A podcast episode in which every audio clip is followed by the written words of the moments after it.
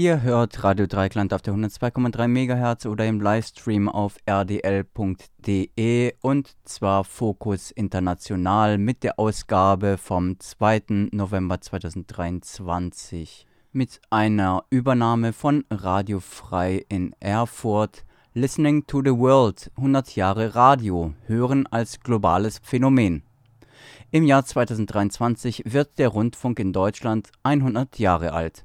Anlässlich dieses Jubiläums beschäftigt sich das künstlerische Forschungsprojekt Listening to the World 100 Jahre Radio mit dem Hören als globalem Phänomen. In Workshops haben KlangkünstlerInnen und Forschende sowie RadiopraktikerInnen und TheoretikerInnen gemeinsam die Vergangenheit, Gegenwart und die Zukunft des regionalen und überregionalen Hörens erkundet. Radio Frei sprach mit Nathalie Singer, Professorin für experimentelles Radio an der Bauhaus-Universität in Weimar. Listening to the World 100 Jahre Radio ist eine Kooperation zwischen der Bauhaus-Universität Weimar, dem Goethe-Institut und Deutschlandfunk Kultur.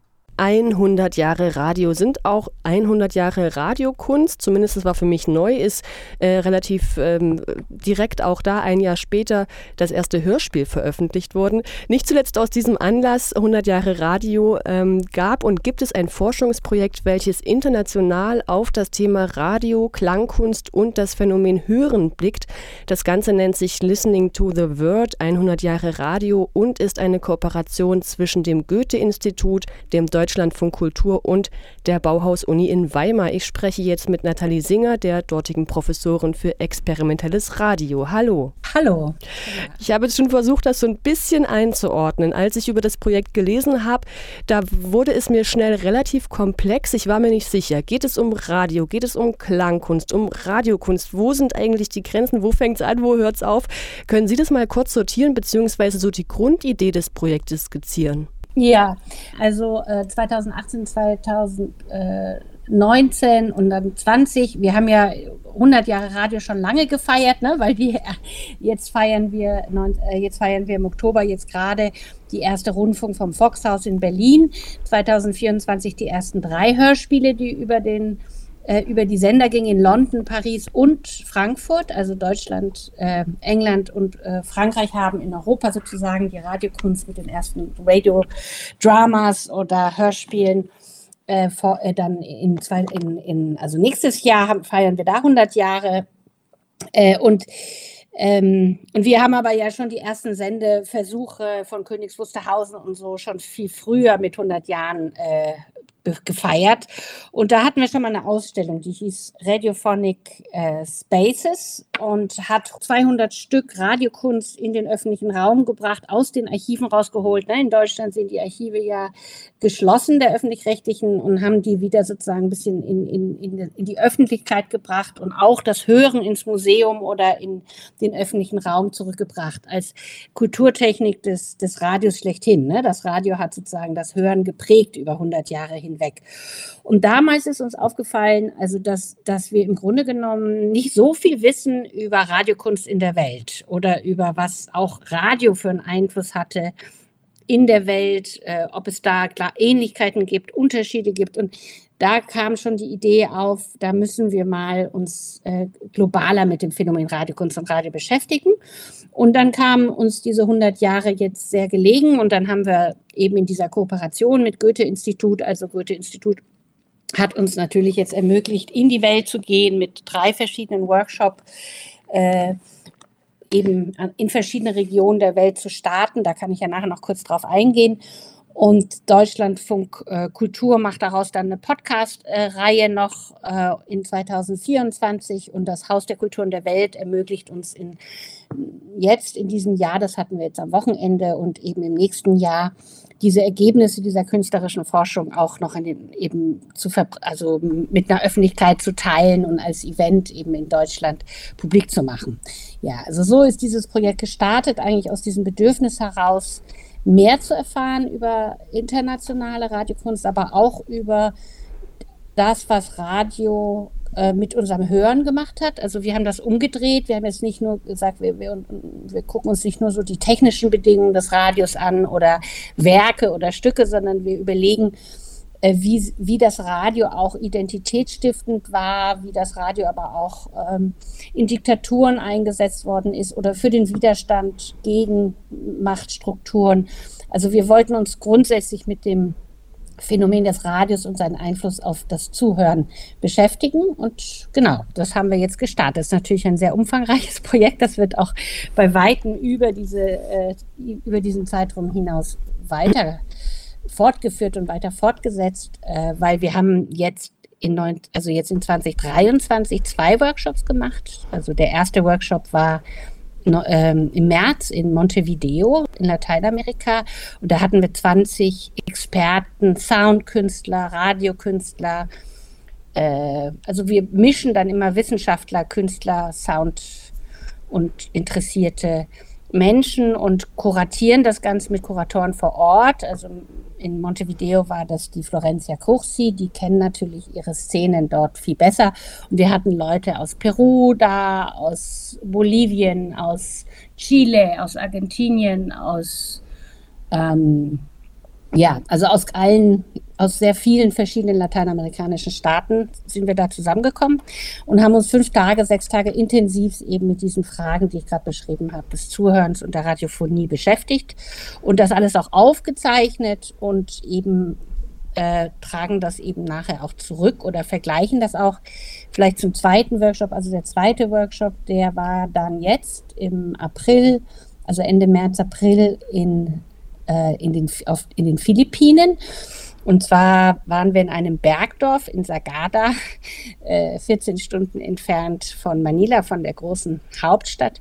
Und das war ein sehr besonderes Dorf, weil das auch sehr viele noch ähm, alte indigene Stämme oder Kulturen äh, am Leben aufrechterhält dort oder sozusagen ja sich ein bisschen dem Kolonialismus äh, widersetzt hatte und wir da auch auf andere Hörkulturen stoßen konnten. Da waren wir wiederum auch 20 Leute und die, wo, die kamen aus Vietnam, aus Indonesien, aus sogar Sri Lanka, ähm, äh, ja, aus verschiedenen, aus verschiedenen Regionen Südostasiens. So, um einen kurzen Einblick zu geben. Und 2024, also nächstes Jahr erst, werden wir das Gleiche dann in Johannesburg tun. Äh, und da äh, wird Süd, der südliche Raum, der südliche afrikanische Raum eingeladen, also auch Simbabwe, Namibia. Unser Kurator ist Masimba Wati und der wird, äh, der kommt selber aus Simbabwe und wir beschäftigen uns da auch zum Beispiel mit deutscher Kolonialgeschichte, weil es eben auch eine Geschichte gibt, die von Deutschland, von Nauen, von der Großfunkstelle Nauen über Togo nach Namibia gesendet hat. Und das sind dann Themen, die wir dort auch noch verhandeln werden.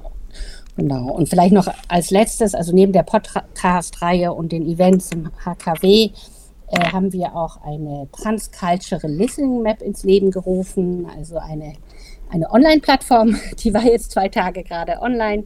Jetzt geht sie wieder äh, offline und wir werden sie 24 nochmal ganz relaunchen, wenn alle Workshops vorbei sind. Und da tragen wir diese ganzen verschiedenen Ergebnisse zusammen und ermöglichen auch so Suchfunktionen aufgrund von Tags und die erlauben einem dann auch so einen transkulturellen Vergleich. Also wenn man zum Beispiel jetzt indigene Radiostationen äh, finden will, dann gibt man das ein und dann sieht man, wo gibt es die in, auf Java und äh, vielleicht äh, in Peru und, und wie, wie, ja, was machen die, was haben die für Ähnlichkeiten, was für Unterschiede, vielleicht können wir Netzwerke bauen. Äh, ja, es gibt, oder man gibt postkoloniale Power Structures ein und dann kriegt man verschiedene Antworten, die sich mit dieser Frage beschäftigen. Ja, so läuft die Transcultural Listening Map und ermöglicht dann eben auch so ein bisschen so eine künstlerische Forschung zu den Themen Radio und ihren Einfluss aufs Zuhören. Habe ich lang geredet. Auf jeden Fall und schon viele äh, meiner Fragen beantwortet. Das ist gar nicht schlecht, dann muss ich sie nicht extra nochmal stellen. Es ist wirklich ein äh, großes, sehr umfassendes ähm, Feld. Vielleicht, wenn wir mal äh, schauen auf den Bereich von Klangkunst, von Radio Kunstsachen. Da fallen mir jetzt direkt Dinge ein, die wir hier in Deutschland irgendwie kennen oder machen oder hören. Ähm, sind da Unterschiede zu beobachten, wie das quasi in anderen Ländern angegangen wird? Oder sind so die Grundintentionen eigentlich die gleichen und dann aber die Themen, die verhandelt werden, vielleicht andere? Oder also ja, so der ähm, globale Vergleich so in diesem Bereich, was konnten Sie da beobachten? Ähm, ich glaube, da muss man jetzt ganz differenzieren, weil die Rad also Radiophonie oder Radio ist ja nicht Radiokunst und die Radiokunst ist eigentlich nicht so bekannt in der Welt. Das ist nicht ein Begriff, der, mit dem man so selbstverständlich in anderen mhm. Regionen äh, umgehen kann. Die meisten wissen dann gar nicht, was da gemeint ist. Also Soundart vielleicht, ja, fängt an in vielen, in den Philippinen zum Beispiel, als wir dort waren, in war Manila dann äh, auch die Listening Biennale und da gab es eine Ausstellung, eine Soundart-Ausstellung. Also da hat man das Gefühl, dass, dass diese Bereiche da eher im bildenden Kunstbereich mit was Sound betrifft, anfangen. Radiokunst, so im Sinne, wie wir sie hier jetzt in, in, im globalen Norden, sagen wir mal, kennen oder betrieben haben, die ist nicht überall verbreitet und, und eher unbekannt.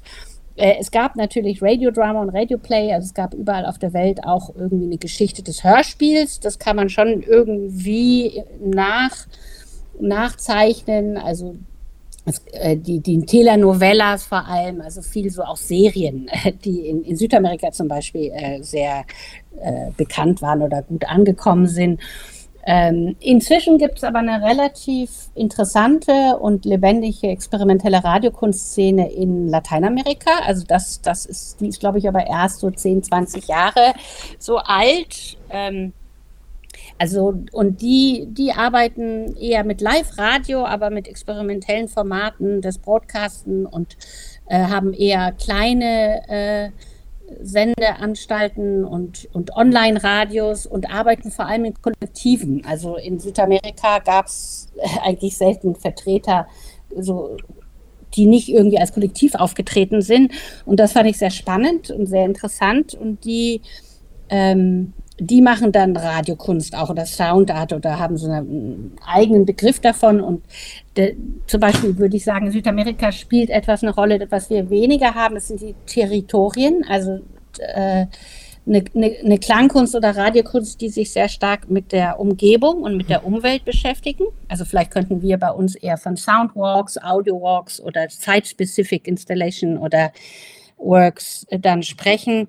Wenn, wenn wir diese Art von Arbeiten äh, beschreiben wollen, weil die natürlich auch in Südamerika äh, sehr viel Natur haben. Berge, äh, Inselketten, Eiswüsten. Also die haben unglaublich starke natürliche, nat natürliche Phänomene.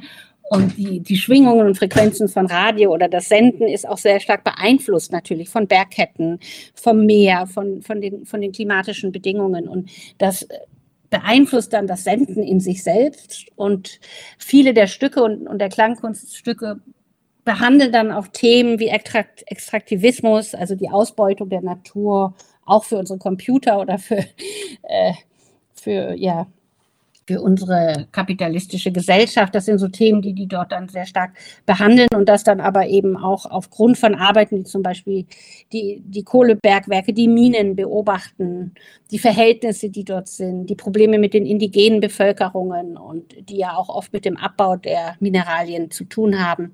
Also das sind dann so Themen, die in der Radiokunst dort sehr stark vertreten sind, aber eher in Form von Soundwalks, von vielleicht installativen Arbeiten von Landkarten ganz viel, von Audio-Landkarten, die man im Internet dann wiederfinden kann.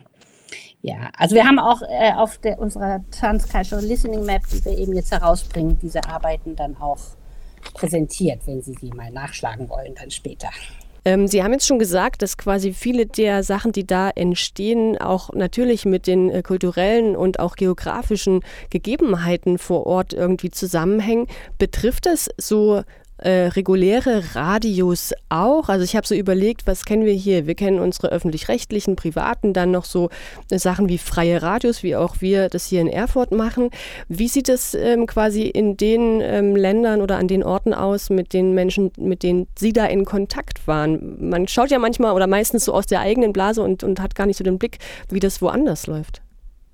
Ja, also äh, zum Beispiel jetzt äh, hatten wir gerade zum Auftakt eben der 100 Jahre äh, Radio im HKW einen Vortrag von äh, Betsy aus, äh, ähm, aus Manila. Sie ist sozusagen Spezialistin der, für Medienforschung und für Radioforschung in den Philippinen und die hat uns sehr eindrücklich gezeigt, wie das Radio als Soft Power des Kolonialismus benutzt wurde ähm, ich meine, die Philippinen waren 400 Jahre unter spanischer äh, Besatzung und dann äh, und dann wurden sie durch die Amerikaner kolonisiert, dann die Japaner, dann wieder die Amerikaner. Und die Amerikaner nutzten das Radio eben sozusagen als Mittel, ihre Musik, ihre Art zu denken und ihre Sprache in den Philippinen zu verbreiten. Und äh, das, das fand ich sehr schön, das als Soft Power äh, zu bezeichnen. Das ist nach einem Zitat eines, eines amerikanischen, ich glaube, Soldaten oder Generals, der sagte, it's a, it's a stronger weapon than, also als Gewehre. Ne? Das ist ein stärkeres Mittel fast als Gewehre, weil natürlich alle angefangen haben, ähm, Radio zu hören, die Musik zu hören, sie zu assimilieren, sie auch mit philippinischen äh, mit der philippinischen Musik oder der traditionellen Musik äh, zu, zu verschmelzen und dann ganz eigene Genres daraus entstehen zu lassen. Und man muss sagen, in Philippinen sprechen alle wirklich äh, Englisch als Muttersprache fast. Also das ist auch so eine Lingua Franca, die über das Radio dann äh, vermittelt wurde. Und das Radio zum Beispiel hatte auch die Funktion, dann das Filipino äh, beizubringen und das Filipino als, als Landessprache zu, zu stärken oder einzusetzen. Ne? So, das war übrigens in Israel auch so. Also Hebräisch war ja eine tote Sprache und als dann der Staat Israel gegründet wurde, wollte man ja diese Sprache wieder äh, wieder ins Leben rufen und für die ganzen Immigranten, die da sehr unterschiedliche Sprachbackgrounds hatten, äh, institutionalisieren. Und da hat das Radio auch dazu gedient, Sprachunterricht zu machen ne? und das richtige Hebräisch beizubringen. Also das ist zum Beispiel eine, eine Rolle, die das Radio ganz viel in ganz vielen Orten auf der Welt hat oder Regionen der Welt hat, dass sie zur zu Identitätsstiftung beitragen oder eben auch äh, zur Errichtung einer, einer Lingua Franca in einer Gegend. Also die Philippinen besteht ja eigentlich nur aus Wasser und ganz vielen Inseln und alle sprechen ihre eigenen Dialekte oder ihre eigenen Sprachen. Und daraus dann eine Nation zu kreieren, die ja künstlich geschaffen wurde, dazu wurden Medien benutzt. Und vor allem das Radio. Das sind zum Beispiel Sachen, die man da findet. Dann in Südamerika hatten wir viel mit Diktaturgeschichte zu tun natürlich. Da gab es ja überall Diktaturen und da wurde das Radio natürlich für Propagandazwecke genutzt. Also dann sind die Radiostationen, weil Sie das ja gefragt haben, meistens in privater Hand, also werden schon von den äh, ja, von den reichen oder oft den reichen Familien des Landes dominiert und ähm, ja, sind schon sehr gleichgeschaltet demgegenüber gibt es natürlich dann auch eine Geschichte des Radios als Widerstand und Resistance. Und die Guerillas oft im Dschungel hat, haben dann oft das Radio auch als Piratensender benutzt, auch für, für Gründe des Widerstands. Im Krieg wurde das Radio auch verwendet, damit Inselbevölkerung wissen, wo ihre Söhne sind, wo, was gerade passiert im Krieg. Das Radio ist zum Beispiel in Südostasien, in Myanmar, auch jetzt 2021 beim Putsch äh, in der Landbevölkerung immer noch das erste Medium gewesen, was über die Ereignisse erzählt hat. Also das darf man nicht vergessen, dass das in vielen Ländern der Welt noch Krieg herrscht, äh, Diktaturen, Putsch, alles an der Tagesordnung ist und das Radio da eben gerade in ländlichen, ländlichen Gegend immer noch das Mittel der Kommunikation ist. Ist das dann aber quasi ähm, das ähm, offizielle Radio oder, also ich habe gerade so ein bisschen aufgehorcht bei diesem Radio benutzen, auch für Widerständigkeit, für eigene Protest, für die eigene Stimme zu erheben? Da gibt es ja gewisse Parallelen auch zu so den Anfängen von freien Radios in Deutschland, was sich mittlerweile so ein bisschen gewandelt hat. Ich habe mich so gefragt, gibt es quasi diese Art des Ermächtigens, des sich Annehmens des Mediums, sei es in Illegalität oder in Grauzonen. Ähm, haben Sie da jetzt quasi mehr so in der Vergangenheit gesprochen oder gibt es solche Formen auch im, im Jetzt noch? Nee, nee, die gibt es jetzt noch. Ja, ja, das ist alles nicht lange her mit dem äh, Putsch und hm. äh, jetzt, ja, ich, also in, in Myanmar ist ja gerade eben. also da, sind die jetzt noch aktiv. Da müssen wir die Quellen auch verstecken, wenn wir das sagen, weil die Leute sonst in Gefahr kommen. Äh, diese, diese Forschungen können gar nicht so publik gemacht werden, zum Beispiel, um zu sehen, wie aktiv das sind. Sie hm. nehmen ja wirklich noch Piratenradios und so. Aber äh, Betsy hatte in ihrem Vortrag über 100 Jahre philippinischen Radio eigentlich auch sehr schön gezeigt, dass das nicht entweder oder ist. Also natürlich ist meistens das offizielle Radio, wird von den Regierungen oder von den Diktaturen benutzt, um ihre Ziele in die Welt zu bringen. Aber es haben sich natürlich trotzdem auch des offiziellen Radios oder der, Öffn äh, der öffentlichen Radios oder der Privatradios immer wieder Menschen bemächtigt, um Widerstand zu leisten, um ihr Ding zu machen, um was anderes zu machen. Also ähm, das ist schon sehr ineinander verstrickt und nie eine eindeutige Geschichte, die man da erzählen kann. Ähm, und die lateinamerikanischen Experimentellradios sind jetzt viel Online-Radios, aber auch mit Frequenzen, die zum Beispiel Tsunami, äh, Radio Caso, äh, Neues Radio, Libre Radio. Also wir hatten eine ganze Menge an, an, an solchen Community-Radios, freien Radios, die da alle ganz aktiv sind und sich auch vernetzen, auch auf Festival zusammenkommen und so ein ganzes Netzwerk in Lateinamerika bilden. Sie haben gesagt, ich glaube, mit Blick auf die Philippinen, dass Radio dort oder so in ländlichen Gebieten allgemein oft noch auch das Medium ist, worüber einfach Informationen zu den Leuten kommen. Das hat sich ja quasi in, in der westlichen Welt oder hier verändert. Mittlerweile, es gibt das Internet, jeder kann eigentlich überall sein eigenes Radio äh, machen oder Podcast, wie auch immer. Informationen bekomme ich durch verschiedene Orte. Das heißt, äh, das Radio so als wichtiges Medium hat sich so ein bisschen in der Rolle verschoben, würde ich jetzt mal sagen, in den letzten Jahren. Ist das eine globale Entwicklung oder gibt es, ja, wenn ich jetzt Sie so höre, gibt es auch noch Orte, wo das immer noch äh, ja so auch in dieser ursprünglichen Bedeutung zu verstehen ist? Wird sich das auf lange Zeit irgendwie halten oder was würden Sie sagen, wie die Zukunft von Radio als ähm, wichtiges Information, als Medium, ähm, ja, kann sich das halten? Also erstmal gibt es ja die Megastädte in sowohl in Südamerika, wo wir waren, als in Südostasien, Manila, also diese gigantomanischen Milliarden und Millionen Städten, Städte, die, ähm, die natürlich auch schon äh, äh, diesen Umschwung miterlebt haben mit digitalen Medien und Podcasts und Social Networks. Und auch in diesen Ländern ist natürlich dieser Umschwung spürbar und da. Und die junge Generation informiert sich natürlich über ähm, Social Media und vielleicht gerade noch über Podcast. äh, das das, das gibt es auch dort, diesen Wandel. Also das ist nicht so, dass, dass dort jetzt alle Radio hören.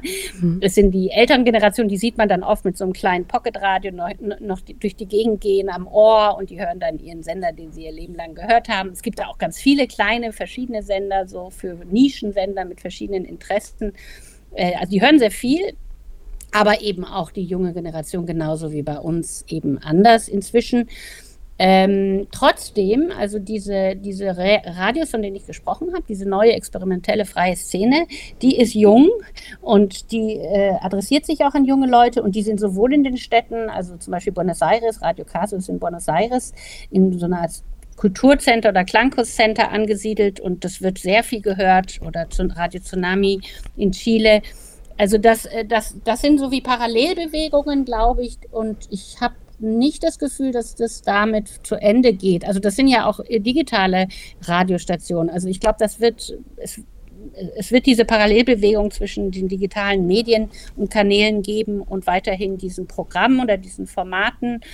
Äh, ich will auch noch mal sagen, dass Podcast ja eigentlich ein radiophones Format ist. Also wir tun ja immer so, als wäre das, hätte das mit Radio gar nichts mehr zu tun. Also wenn man jetzt Radio so versteht, als wäre das nur eine Frequenz oder nur, nur das auf über Frequenz senden, dann hört das natürlich auf. Aber oder dann ist das vielleicht das, was als Piratensender noch benutzt wird, weil das relativ einfach zu kaufen, zu bauen ist und auch nicht so einfach zu greifen ne, durch Regierungen. Das kann sofort den Ort und den Standort wechseln und die kann man deshalb nicht so schnell finden. Deshalb wird das eben im Dschungel auch viel benutzt oder in solchen Gegenden als, als Mittel des Widerstands, auch weil es billig ist und nicht so aufwendig. Aber ich will sagen, Podcasts sind ja radiophone Formate und das Podcast wird ja auch gehört. Die Kultur, die Kulturtechnik des Zuhörens ist ja auch Teil des Podcasts. Und Podcast ist ja nur eine Verbreitungsform und die Formate des 100 des Radios, die das Radio erfunden hat, äh, Gespräche, Dokumentar, äh, Hörspiel, mh, Serien, das, das wird im Podcast ja alles vertreten. Und insofern denke ich, wenn man jetzt von den neuen Hörgewohnheiten einer Podcast-Generation spricht, redet man ja immer noch von Radiophonie. Wissen Sie, mhm. was ich meine? Also das ist einfach ein Übergang ins Digitale, der da stattgefunden hat. Also eher eine Wandlung der Form und nicht eine Ablösung des kompletten ähm, ja, Phänomens oder Genau, weil was uns in den Workshops beschäftigt, ist äh, auch, wie eine Hörkultur sich verändert hat durch Medien. Und das würde jetzt einfach weitergehen. Wie, wie verändert sich jetzt unser Hörverhalten, unsere Hörkultur durch Social Media und durch Podcast? Ne? Das wäre so eine Frage, die die heutige Zeit dann betreffen würde. Und damals war es ja so, hm, plötzlich gab es die Stimme aus dem Äther, ja, die, die körperlose Stimme, wo man den Körper nicht mehr sieht und nur noch eine Stimme hört, die über Kilometer weit plötzlich in andere Hörräume eindringt. Das war ja ein absolutes Wunderwerk, ja, der Technik. Und heute ist das komplett normal. Jetzt hören wir plötzlich alle Podcast und Podcast oder oder Social Medias, ähm, die dann in 30 Sekunden äh, Abständen abgespielt werden. Das verändert natürlich unser Hörverhalten und unsere Hörgewohnheit massiv. Äh, was macht das mit uns? Ja, was macht das mit unserer Identitätsbildung? Was macht das mit uns als Menschen, wenn die Medien sozusagen unser Hörverhalten neu beeinflussen und neu verändern? Und das sind so Fragen, mit denen wir uns beschäftigt haben. Und wir haben uns auch gefragt in so einer Art Future Lab in den Workshop, wie könnte denn eine Kulturtechnik des Zuhörens, was ja ein, das Radio, Radio an sich als, als Kulturtechnik benutzt, was könnten denn so Medien der Zukunft sein oder wie könnte die, das Zuhören selbst zu einer anderen Welt beitragen oder zu einer oder den Problemen entgegenkommen, die wir gerade Moment, momentan in unserer Welt beobachten. Das waren zum Beispiel Fragen, die wir uns in den Workshops gestellt haben. Ich merke, dass bei mir immer weitere Fragen aufploppen äh, bei ja. jedem Satz, den Sie sagen. äh, allerdings haben wir nicht äh, unendlich Zeit, deswegen jetzt die ähm, letzte Frage. Sie haben schon erzählt von diesen Workshops, von den Orten, von den verschiedenen Menschen, von den Fragen, von den Antworten. Ähm, Sie selbst beschäftigen sich schon lange mit diesen Themen, haben selber schon ganz viel gemacht. Gab es irgendwas ähm, in diesen Workshops, was für Sie irgendwie beeindruckend, neu, überraschend war, wo Sie dachten, da habe ich ja irgendwie noch nie drüber nachgedacht oder da habe davon habe ich noch nie irgendwie was mitbekommen. Uff. äh, ja, vieles, wahnsinnig vieles. Also wenn man so intensiv mit 20 Leuten anderer Kulturen und anderer Umgebungen über 20 Tage über das Zuhören und über das Radio nachdenkt und ihre Geschichten hört und Radiogeschichten, da lernt man so viel, dass ich das gar nicht zusammenfassen kann. Also es war unglaublich viel, wie viel ich gelernt habe. Vielleicht das eine ist diese Rückbesinnung auf schon vorhandene Kulturen des Zuhörens und Praktiken des Zuhörens, die sehr stark durch indigene Kulturen und Völker noch in anderen Ländern vorkommen und von denen wir eigentlich, glaube ich, viel lernen können, indem wir uns auf bestimmte Techniken des Zuhörens wieder berufen, die wir in unserer westlichen Gesellschaft komplett ver verloren haben. Das war, glaube ich, was. Und dass das Zuhören natürlich in dem Sinne gar nicht verstanden wird als Ohren als etwas, was nur über die Ohren geht, sondern als ein ganz körperliches Phänomen, als fast ein Ritual, als etwas, was eine Gemeinschaft impliziert, eine Wechselwirkung zwischen Sprechenden und Zuhörenden, ein, ein Raum eröffnet, in dem das Zuhören überhaupt möglich ist, in dem, in dem sozusagen eine Wechselwirkung stattfindet zwischen beiden und äh, indem dann auch vielleicht eine Toleranz für das Gegenüber und vielleicht die Toleranz für ein Gegenüber, das anders denkt, das nicht der gleichen Meinung ist, dass, dass, dass das äh, machbar ist, dass wir wieder lernen müssen, das einfach stehen zu lassen, zu tolerieren und damit vielleicht auch ja, einige unserer Konflikte vermeiden könnten. Ich denke da jetzt an den Palästina-Israel-Konflikt oder auch an die Wahlergebnisse, die wir jetzt gerade in Deutschland vermerkt haben. Und dass das Potenzial eines echten, wahren Zuhörens und das Wiedererlernen, dass das uns wirklich helfen könnte und vielleicht auch durch das Medium Radio oder Podcast wieder mehr ins Bewusstsein und in die Gesellschaft kommen könnte, um es mal ein bisschen idealistisch zu formulieren. Viele Fragen, viele Antworten, ähm, viele Inhalte in dem Projekt Listening to the World 100 Jahre Radio. Ich habe mit äh, der Professorin für experimentelles Radio an der Bauhaus-Uni in Weimar gesprochen, Nathalie Singer. Vielleicht sprechen wir einfach noch mal, wenn alles vorbei ist, mit noch mehr Zeit, weil es wie gesagt so viel hergibt und äh, ja, wer weiß, vielleicht gibt es noch weitere Erkenntnisse, die wir dann noch mal besprechen können. Und ich freue mich auf die ähm, Internetseite, wenn sie dann tatsächlich online ist, dann können wir uns alle dort ähm, ja viel anhören von Dingen, die wir wahrscheinlich ähm, ja, uns gar nicht äh, vorstellen können, wie sie auf der Welt vielleicht zu hören sind. Aber ich danke Ihnen, dass Sie sich jetzt hier die Zeit genommen haben. Ja, vielen Dank für das Interview. Ihr hörtet Fokus International bei Radio Dreieckland in der Ausgabe vom 2.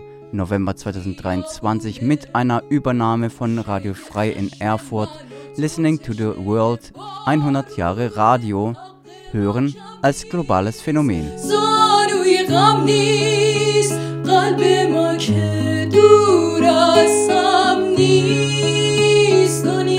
تازه